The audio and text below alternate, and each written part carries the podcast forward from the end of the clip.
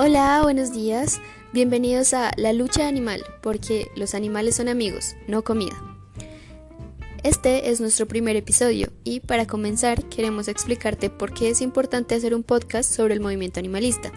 Este movimiento no es tan conocido como otros. Seguro has escuchado el movimiento feminista, indígena, ambiental y estudiantil, ¿cierto? Pero, ¿qué tanto has escuchado del movimiento animalista? Sabemos que no mucho. Por esto nos parece importante hacer este tipo de podcast que te informen sobre él.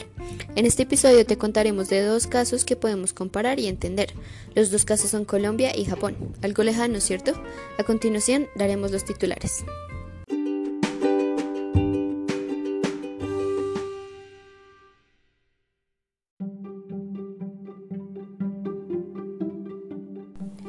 En este capítulo veremos 1. ¿Qué es el animalismo y el movimiento animalista? Aquí te enterarás de los autores y libros más importantes sobre el animalismo. 2. ¿Qué características tiene el movimiento animalista en Colombia? 3. ¿Qué características tiene el movimiento animalista en Japón? 4. Aquí hablaremos de dos organizaciones por cada país, dinámicas internas, repertorios de acción y todas esas palabras que se te hacen un poco difíciles. 5. Comparación de ambos casos. ¿Qué podemos aprender desde sus similitudes y diferencias? Sexto, ¿cómo hicimos esto? Te hablaremos del proceso de investigación. Séptimo, conclusiones y algunas reflexiones finales. ¿Hacia dónde vamos?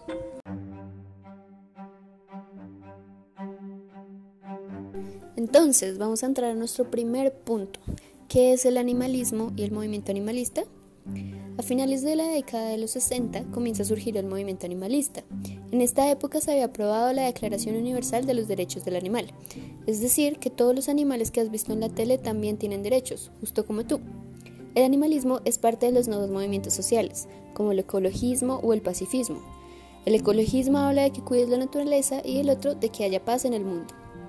Cuando entra la ecología en juego, se aprende acerca del respeto a la vida de cualquier forma que esté, desde el perrito que tienes en casa hasta la vaca que ves cuando vas de viaje con tu familia, y propone que la actividad humana cause el menor daño posible sobre otras especies y sobre el planeta en sí. El animalismo trata de que sientas compasión y solidaridad frente a todos los animales. El enfoque animalista o movimiento de liberación animal sirve para que veamos con otros ojos a los animales, dado que todo animal cuenta con un sistema nervioso semejante al humano, es decir, ellos también sienten dolor, alegría o tristeza. Para este movimiento es importante que el ser humano deje de pensar que los animales son objetos, para que deje de explotarlos y más bien los comience a pensar como sujetos de derechos. Ahora, ustedes se preguntarán, ¿de dónde salieron todas estas ideas? Pues los autores más famosos e importantes del movimiento animalista son Peter Singer, Sue Donaldson, Hans Resk, Nick Coney y Tom Regan. Búscalos y entérate sobre sus vidas. Para finalizar esta sección les recomendaré los 5 mejores libros sobre el animalismo.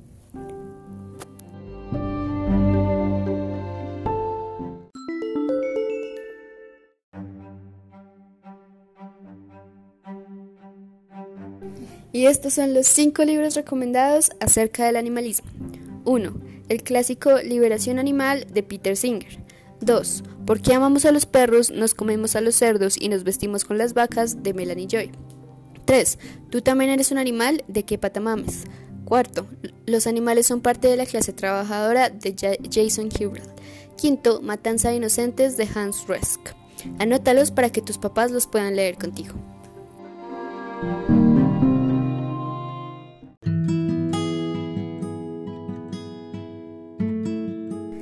Pasaremos a la segunda sección de nuestro programa, el movimiento animalista en Colombia. Mi compañera y yo decidimos investigar sobre dos organizaciones animalistas de cada país, pero primero te vamos a contar sobre el movimiento animalista en general en Colombia y Japón. Una notita, un movimiento es más general porque es el que adjunta todas las identidades dentro del animalismo, mientras que una organización es un grupo de personas que, aun cuando todas pertenecen al mismo movimiento, tienen sus propios objetivos, metas e identidades. Entonces, el movimiento animalista ha cobrado gran atención en Colombia desde tres ejemplos específicos. Primero, las corridas de toros en Colombia son cada vez menos populares. De pronto has escuchado que ellas son una forma de expresión cultural y artística, pero esto hace parte de una tradición violenta contra los animales que utilizan allí. No sé si haya sido alguna, pero es un lugar en donde los toros sufren mucho. Nosotros, como animalistas, queremos que nunca seas testigo de un evento así. Por eso presionamos para cancelar este tipo de eventos en la Plaza de Toros La Santa María durante el año 2012, en la alcaldía de Petro.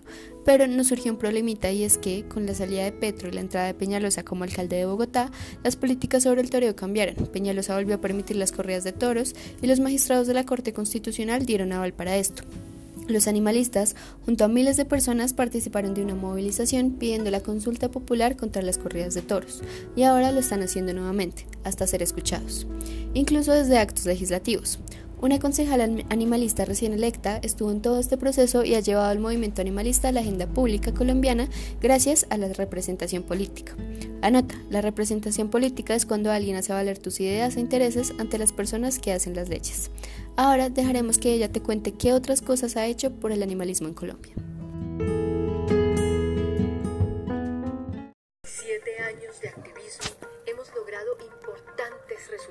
Para la protección de los animales. Ampliamos la gratuidad de las esterilizaciones al estrato 3 e incluimos a los gatos. Detuvimos la matanza indiscriminada de animales en el centro de zoonosis. Concretamos la sustitución de los vehículos de tracción animal. Ayudamos a la suspensión de las corridas de toros. Pusimos a hablar a los políticos sobre los derechos de los animales. En fin, hemos elevado los temas animalistas en la agenda pública. Además, seguimos desarrollando acciones como las del equipo SER para atender a los gatos sin hogar y a los animales de compañía de los habitantes de calle, haciendo rescates de emergencia como el del Bronx y donatones para ayudar a los hogares de paso y esterilizar animales sin hogar, escribiendo documentos para los planes de desarrollo, proponiendo proyectos de ley e interviniendo, como fue todo un honor, ante las altas cortes para que los derechos de los animales sean por fin reconocidos y garantizados. Y sin embargo, Falta mucho por hacer. Los animales continúan siendo víctimas de abuso, crueldad y explotación. Indigna la indiferencia del Estado. Por eso debemos persistir, seguir luchando sin tregua. Lo importante es que hemos demostrado que unidos logramos grandes cosas y si en algo estamos de acuerdo es en que por ellos todo vale la pena. Hagámosle el 14 a los animales.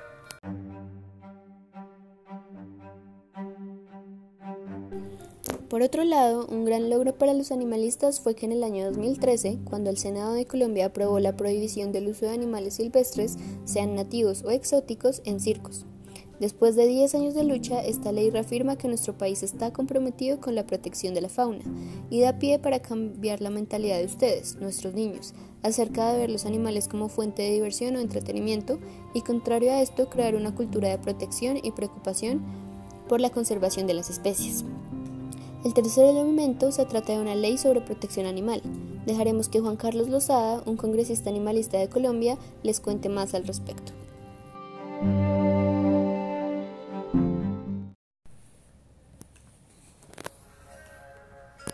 Pues fíjate, esta ley eh, animalista, esta ley de protección animal nace de una profunda convicción espiritual, antes que cualquier otra cosa. Y es que para mí toda forma de vida es sagrada y por lo tanto merece la protección por parte del Estado y de las autoridades. Nosotros tenemos es que defender la vida. Si el ser humano eh, cree, posiblemente torpemente, que es el centro de esta creación, debe ser el centro de esta creación para cuidarla, amarla, respetarla, conservarla, y no para destruirla, para esclavizarla, para aniquilarla, para depredarla. Entonces esto eh, nace de una profunda reflexión de cuál es el rol del ser humano dentro de esta naturaleza de la que hacemos parte, de la cual no somos dueños, de la cual nosotros simplemente somos una especie más. Eh, y desde esa perspectiva planteamos una ley en la que a los animales deje de considerárseles como cosas y empiece a considerárseles como lo que son, como lo ha demostrado la ciencia, como lo podemos sentir desde lo más profundo del corazón humano, que son seres sintientes que tiene la posibilidad de expresar emociones, de sentir amor, que es de lo que está hecha esta naturaleza entera y por lo tanto ese animal debe ser reconocido y respetado y amado por la sociedad. Y en ese sentido reformamos el Código Civil donde eran simplemente consideradas cosas y empezamos a considerar los seres sintientes. Y por supuesto, si son seres sintientes, entonces el maltrato en su contra no podía seguir siendo tratado jurídicamente como daño en bien ajeno, sino que tenía que tener unas consecuencias mayores. Esas consecuencias mayores es que se creara eh, el maltrato animal como delito y que además se impusieran eh, unas multas muy elevadas que van de entre 5 a 50 salarios mínimos legales vigentes de multas, o sea, más de 40 millones de pesos puede llegar la multa más alta para quien maltrate a los animales en Colombia. Esto tiene una especial importancia en nuestro país, visto que nosotros somos el país más biodiverso del mundo por cada 100.000 kilómetros cuadrados, en un territorio cinco veces más pequeño que el de Brasil, que es un país enormemente rico en biodiversidad. Nosotros tenemos exactamente las mismas tasas de biodiversidad que el Brasil. Luego, es nuestro deber no solamente con Colombia, sino es nuestro deber con el mundo defender la vida en todas sus formas en nuestro país.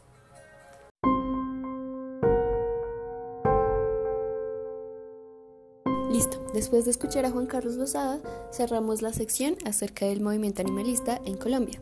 Ahora entraremos a hablar un poco sobre el movimiento animalista en Japón. La verdad es que del movimiento animalista en Japón hay menos datos. Esto es porque desde hace poco los japoneses han empezado a darse cuenta del maltrato animal que hay en su país. Así que lo que les podemos contar es que los primeros activistas, o sea, las personas que están dentro del movimiento y hacen acciones para cumplir sus metas, se han enfocado en los zoológicos de Japón. Seguramente tú has ido a un zoológico, pero ¿no te parece triste que los animalitos de allí se encuentran encerrados siempre? No están en sus casas. Por eso en Japón están luchando contra eso. Otro caso importante por el que están luchando los japoneses animalistas es por el delfín honey. ¿Te gustan los delfines? Entonces es muy triste ver que uno está abandonado y solo. A continuación te lo explican mejor.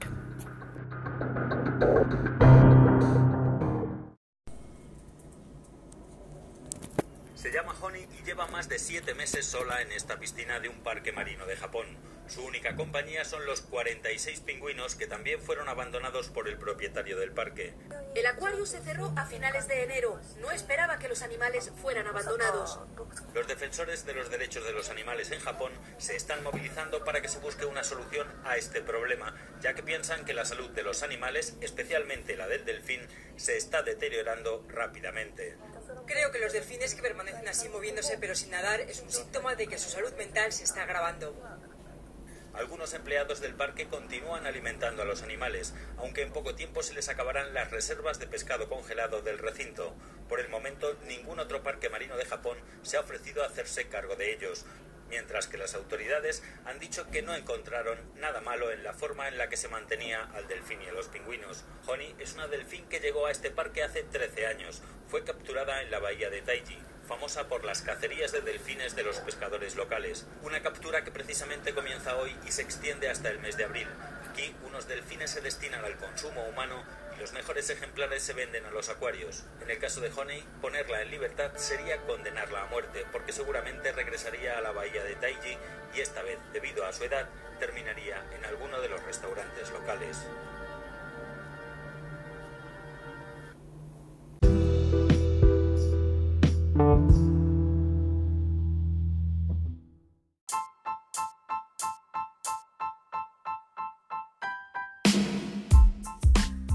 Para comenzar a hablar sobre nuestra cuarta y quinta sección del episodio, comenzaremos por describir las características de dos organizaciones que hacen parte del movimiento animalista en Colombia. Para esto iremos con nuestra corresponsal, Daniela Zamora. Ahora bien, es importante que hablemos de algunas organizaciones animalistas de Colombia. En este caso estaremos hablando de dos. Por un lado, nos encontramos con la plataforma Alto, el cual es un grupo que lucha ante la ley por defender a los animales reuniendo a personas de cualquier raza, etnia, partido político o cultura que estén interesados en defender los derechos de los animales, con el fin de poder lanzar proyectos de ley que los defiendan y reconozcan como sujetos de derecho. Esta plataforma surge específicamente en el Congreso de la República con la bancada animalista en el año 2011 y contó con el apoyo de 50 congresistas. En la actualidad tiene como directora a Natalia Parra Osorio, quien ya ha trabajado en otras organizaciones animalistas y siguen vigentes dentro del Congreso de la República. Cuentan también con miembros de distintos partidos políticos, están asociados a unas 37 organizaciones, así como también han apoyado a distintos candidatos políticos que defienden a los animales. Dentro de sus principales logros se encuentran el proyecto de ley sobre la penalización del maltrato animal, la ley 1774, el cambio de estatus jurídico de los animales, el trabajo que han tenido de la mano con el gobierno para la creación de hospitales para animales callejeros en lugares como Medellín y la prohibición de los vehículos de tracción animal en toda Colombia. La otra organización de la que hablaremos será de Animal Naturalis, la cual es una organización no gubernamental que trabaja por la defensa de los animales en España y Latinoamérica. Desde el diálogo, los acuerdos y estudios con los que buscan generar presión social para llamar a un cambio. Es muy importante resaltar que dentro de la organización el veganismo es fundamental, partiendo de la idea que todos somos animales y tenemos los mismos derechos a vivir. Por lo tanto, los humanos no podemos sacar provecho o utilidad del resto de animales. Esta organización surgió en el año 2003 de un grupo de personas del común que se preocuparon por el sufrimiento que los animales tienen que pasar debido a los hábitos diarios del ser humano, ya que para ellos lo importante es dar a conocer los actos de maltrato para poder cambiarlos, también mostrando el sufrimiento que estos seres tienen que pasar al interior de las industrias. El objetivo de la organización es crear conciencia social por medio de la información y de darnos herramientas para cambiar nuestros hábitos diarios para que sean más amigables con los animales y así evitar su maltrato. Su principal forma de actuar son las marchas y actos artísticos en las calles con temas de maltrato animal representados por personas con el fin de que la sociedad entienda que los animales, al igual que nosotros, también sienten y sufren. Asimismo, tienen cinco ejes principales de acción, que son informar, sensibilizar, educar, promover y trabajar en el ámbito jurídico. Esta organización dentro de Colombia ha realizado varias campañas en contra de la tauromaquia, las peleas de gallos y perros y han logrado meterse dentro de la agenda política de muchos políticos. Muchas de las personas que apoyan esta organización no son políticos y no se enfocan en políticos, sino que buscan artistas, músicos y actores por medio de los cuales pretenden difundir su mensaje de manera masiva en redes sociales.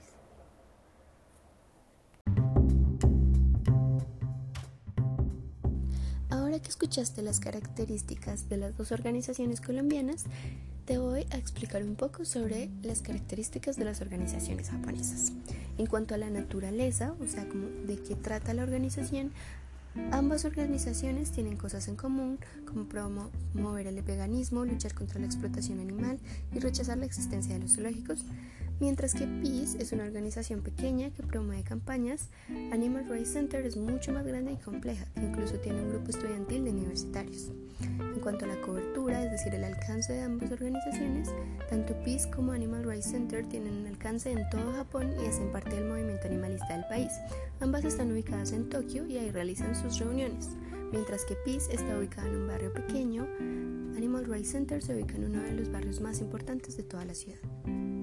En cuanto al contexto y los antecedentes, o sea, de dónde surgieron estas organizaciones, Animal Rights Center nació el 24 de septiembre de 2004 como una fundación sin ánimo de lucro. Surgió porque sus miembros se dieron cuenta de muchas situaciones de maltrato que sufren los animales, como la opresión de los animales de granja, las vidas que se sacrifican para la moda, de las malas condiciones de los animales que utilizan en experimentos científicos y los que utilizan para el entretenimiento. Por su parte, PIS nació en el año 2012, por motivos que estamos seguras que son muy parecidos. En Japón, el movimiento animalista no tiene ningún espacio de representación en la política y no son muy bien recibidos por la gente del común.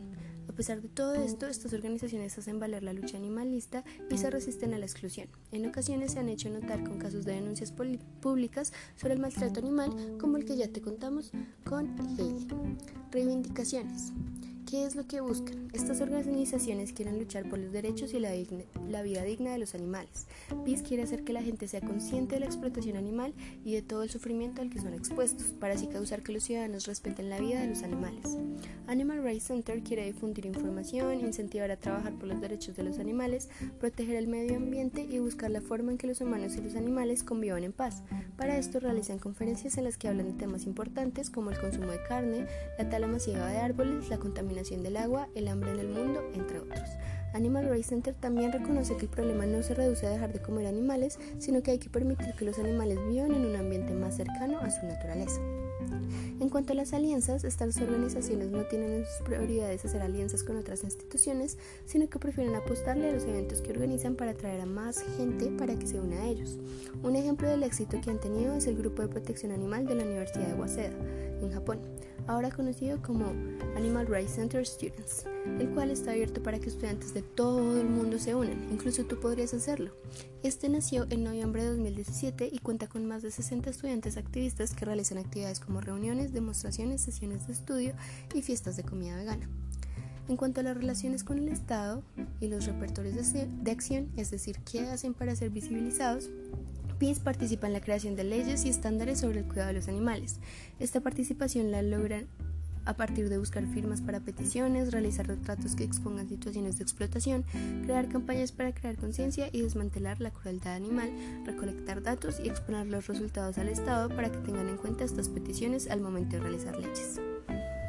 Animal Rights Center realiza campañas similares, pero también hacen activismo en las calles, marchas de demostración, investigación en las granjas, encuestas, conferencias, entre otras. Para su financiación, Animal Rights Center se basa en donaciones, pero han logrado que varios ministerios como el Ministerio de Agricultura, el del Medio Ambiente, el Ministerio de Salud y otros se interesen por el tema y aporten con el presupuesto que necesitan la organización para cumplir sus fines. También han logrado ofrecer un seminario a la Cámara de Representantes y una asamblea para discutir temas de interés interés. Dinámicas internas. Animal Rights Center maneja diferentes tipos de miembros, regulares que se unen porque concuerdan con su propósito de apoyo, que hacen parte de actividades y apoyan el trabajo, y light que solo se identifican con el propósito de la organización. Tienen varios directores elegidos entre los miembros regulares, también un grupo de auditores externos para supervisar las actividades y asesores que brindan opiniones expertas. Así, la administración de la organización está en manos de unos cuantos miembros. PIS solo cuenta con un líder, con una líder llamada Sachiko Uzuma, entonces todos los miembros están al mismo nivel. Para finalizar, hablemos un poco sobre los logros y límites de estas organizaciones. Los logros de Animal Rights Center desde el 2013 hasta el 2018 han sido abolición del testeo animal de productos cosméticos en tres organizaciones en Japón, eliminación del uso de pieles de animales por parte de varias marcas de ropa, mayor entendimiento de las dinámicas de las granjas y los mataderos, un acuerdo con los legisladores nacionales acerca de la promoción del bienestar animal en las Olimpiadas de Tokio. Si bien esta no es una estructura de oportunidad política en sí, sí es una estructura social en la que a nivel internacional los ojos del mundo estarán puestos sobre Japón. Todos queremos ver las Olimpiadas. Por lo tanto, las organizaciones animalistas japonesas están aprovechando esta coyuntura para fomentar sus intereses.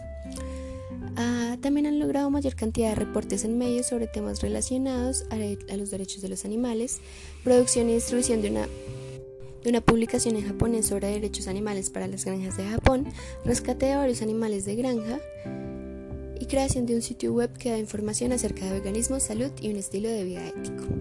Peace ha creado una acta sobre el manejo de los animales, ha hecho campañas de belleza sin crueldad, campañas de liberación de animales de los zoológicos y clausura de lugares que los mantenían en malas condiciones y creado las leyes que existen hoy en día en Japón acerca del bienestar animal.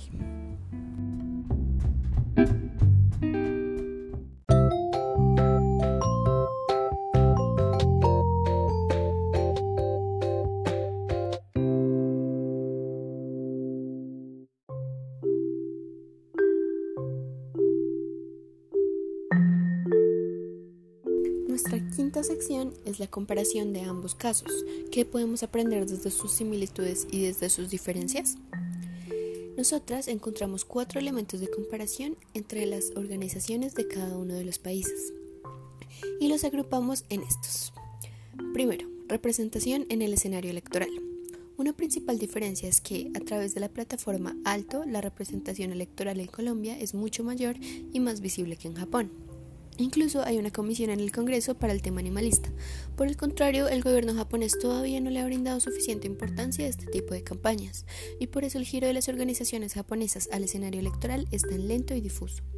Cabe aclarar que en Japón estas organizaciones han logrado que se den algunos decretos, sí, pero como no hay una vinculación directa con el Estado y como no tienen representación electoral, estas medidas rara vez se cumplen a cabalidad. El segundo elemento de comparación es la conciencia de la culpabilidad del sistema. Mientras en las organizaciones japonesas y en general en el movimiento animalista japonés se piensa que la solución para los tratos indignos hacia los animales está en las acciones individuales que se pueden transformar, dejar de comer carne, ser consciente de las dinámicas de los mataderos, no visitar zoológicos, entre otros, en Colombia se culpa al sistema capitalista que arrasa con los animales para conseguir más riquezas. El tercer elemento es el peso de los contextos y de la cobertura. Es evidente la diferencia que puede existir entre una organización que es netamente de carácter nacional y una que tiene redes a nivel internacional. Así, las dos organizaciones japonesas y la plataforma Alto en Colombia están diseñadas para tratar temas de interés nacional y sus alcances, por lo tanto son plenamente limitados a estas fronteras. Por su lado, una organización que funciona a nivel Latinoamérica y España, la cual es Anima Naturalis, tiene un peso mayor debido al rango de acción maximizado que disfruta. Por su misma cobertura pueden hacer más contactos y alianzas que les aporten herramientas a la lucha animalista. Y nuestro cuarto elemento de comparación es la multiplicidad de entidades. No encontramos distintas identidades en el movimiento animalista colombiano. Más allá del animalista, ninguna otra sobresale de manera relevante. Por el contrario, se hizo muy evidente la identidad estudiantil en el movimiento animalista japonés.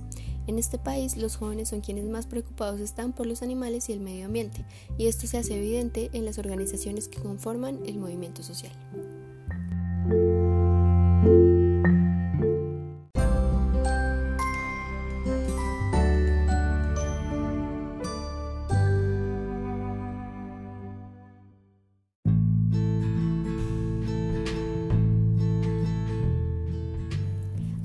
Entraremos en la sección de cómo hicimos esto.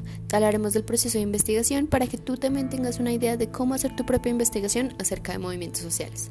Desde el comienzo se estarán preguntando cuáles son nuestros nombres. Nosotras, sus presentadoras, somos Laura Trujillo y Daniela Zamora. Primero, nos reunimos para compartir nuestras primeras ideas y percepciones acerca del movimiento animalista. Es importante que primero sepas qué tienes claro de lo que vas a investigar.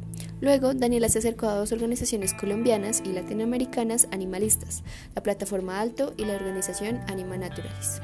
Mientras que yo investigué acerca de dos organizaciones japonesas animalistas, la organización Animal Rights Center y la campaña Peace. Decidimos comparar estas dos experiencias porque son lejanas entre sí y podríamos encontrar conclusiones interesantes al respecto. Además, Daniela ha estado muy involucrada en el movimiento animalista en Colombia, mientras que yo, debido a mi interés por Japón, conozco tanto de casos de explotación animal en aquel país como de las iniciativas animalistas que están surgiendo allí. Hicimos un estado del arte sobre este movimiento. Un estado del arte es una búsqueda profunda de toda la información que hay sobre algún tema. También hicimos una revisión de documentos, entrevistas y documentales que agrupan el movimiento animalista. Leímos las páginas web de las organizaciones o las noticias en las que aparecen y utilizamos como insumo las lecturas de la clase, identidades políticas, movimientos sociales y representación política, para saber clasificar mejor los elementos del movimiento. Luego de redactar nuestros hallazgos, cada una leyó acerca de las organizaciones de la otra y procedimos a proponer los elementos de comparación entre las experiencias. Así llegamos a las preguntas de reflexión y las respondimos para profundizar aún más en las diferencias y similitudes de estas cuatro organizaciones que hacen parte del movimiento animalista en el mundo.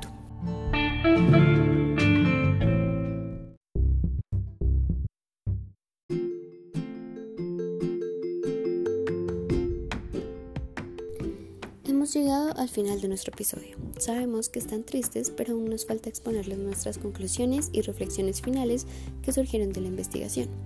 De los elementos que comparten las experiencias animalistas en Japón y Colombia, podemos resaltar los repertorios de acción por medio de la distribución de información, la movilización social, los llamados performances, las campañas, entre otros.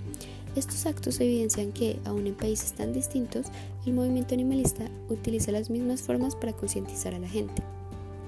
Asimismo, estas organizaciones han tenido que enfrentar dificultades similares a la hora de generar, conciencia en la sociedad debido a las costumbres culturales que están muy arraigadas dentro de estos países y que contienen dentro de sus prácticas maltratos hacia los animales, como son las correas de toros o la caza de ballenas y tiburones. Las organizaciones animalistas en Colombia han logrado llegar al Congreso de la República, creando una bancada animalista, lo cual les ha permitido insertar dentro de la agenda política del país temas de maltrato animal y la importancia de la protección a los animales. Esta bancada animalista ha logrado reunir varias organizaciones animalistas mostrando el nivel de unión que tienen estas organizaciones, debido a que tienen metas parecidas y por medio de la unión sienten que es más posible llegar a lograr dichas metas. Por otro lado, en Japón la participación en la política de las organizaciones está limitada, ya que no tienen representación electoral y han sido apartados social y políticamente, lo que los ha empujado a tomar otras formas de acción, como la liberación de animales de zoológicos o granjas. Además de esto, los casos se diferencian en sus identidades, en uno más diversificadas que en otro, su cobertura y las alianzas que forman, lo cual termina afectando los alcances de cada uno. La mayoría de los elementos similares o diferentes entre las experiencias de movilización animalista en Colombia y Japón se deben a la naturaleza, tanto política como social, de cada país, pero podría decirse que los elementos similares, más que deberse a características compartidas entre estas dos naciones, son parecidos por la naturaleza misma de la lucha animalista, la cual tiende a ser muy homogénea. Para que anotes, homogéneo quiere decir que es uniforme y similar, debido a las pocas divisiones internas en este movimiento. Por esto, las campañas, los logros y las dinámicas internas son elementos que pertenecen a una lucha animalista de distintos países que hace que sean muy similares en cualquier país donde se reflejen. Aún así, en las dinámicas internas se ve una variación debido a que la sociedad japonesa es extremadamente ordenada y cualquier organización debe tener una estructura interna rígida y respetada. Por otro lado, los elementos que se diferencian sí podrían relacionarse directamente con la naturaleza de cada país. La política en Japón siempre ha estado bastante alejada de cualquier manifestación animalista, tristemente, lo cual se reafirma con una cultura que no les da importancia a los animales y los ve como objetos.